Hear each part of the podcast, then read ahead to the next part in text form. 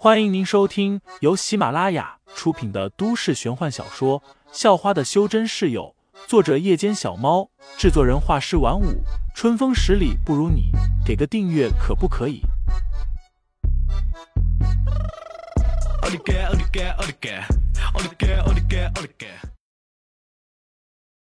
第七十九章，童年好友上。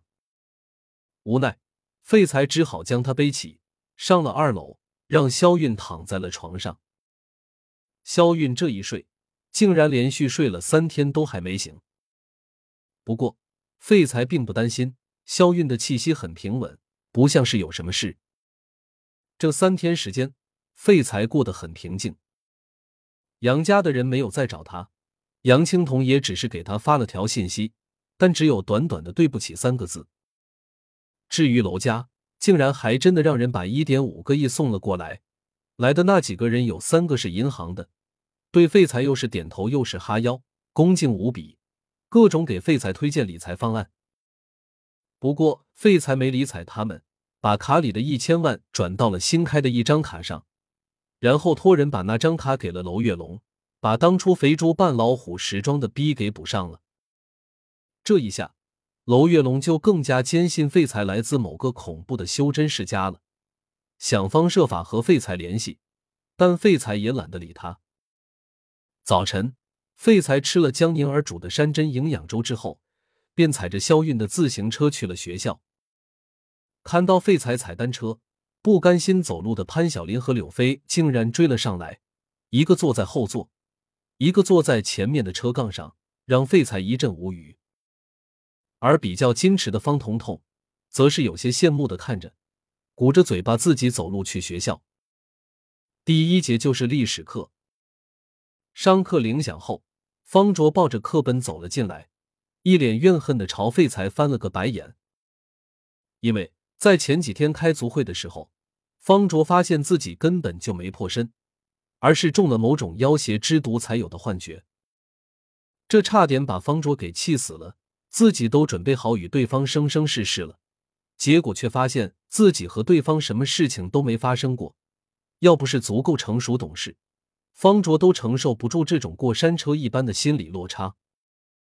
历史课上到一半的时候，一位抱着一摞作业本路过的女同学忽然在走廊昏倒了过去，把几个胆小的女生吓了一跳。方卓看了一眼那名女同学，似乎立马就知道是怎么回事了。废材，你力气大，背那位女同学去医务室。”方卓说道。废材本来正在闭目修炼，结果就这么被方卓打断了。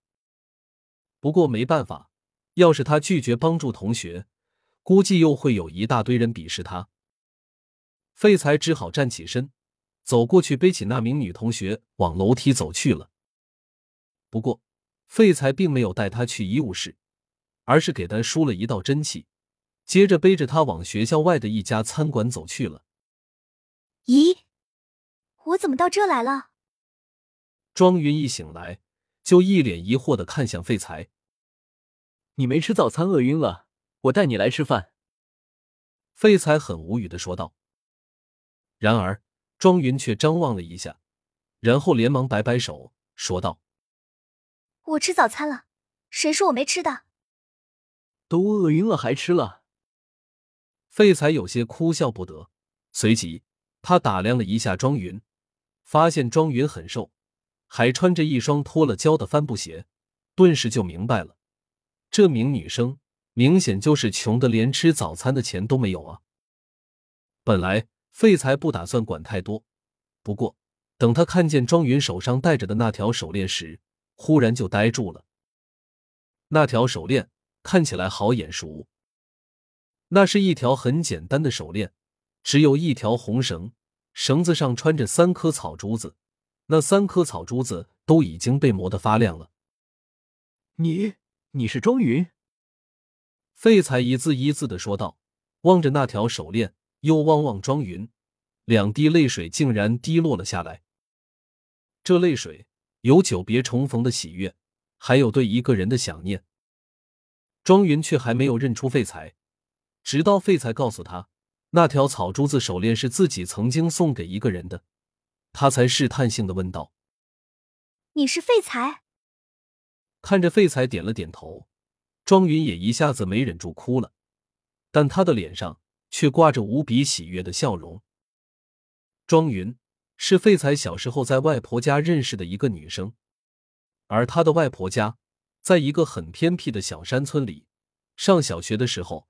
废材暑假经常都会去玩，他也是在那时候认识庄云的。这时饭菜已经端上来了，废材给庄云盛了一碗饭，自己也盛了一碗，两个人就这么一边吃一边聊了起来。废材了解到，庄云家还是和以前一样没什么变化，日子过得很拮据，再加上前年庄云的父亲病倒，只剩下庄云的母亲工作维持生计。一家人的日子过得就更苦了。听众老爷们，本集已播讲完毕，欢迎订阅专辑，投喂月票支持我，我们下集再见。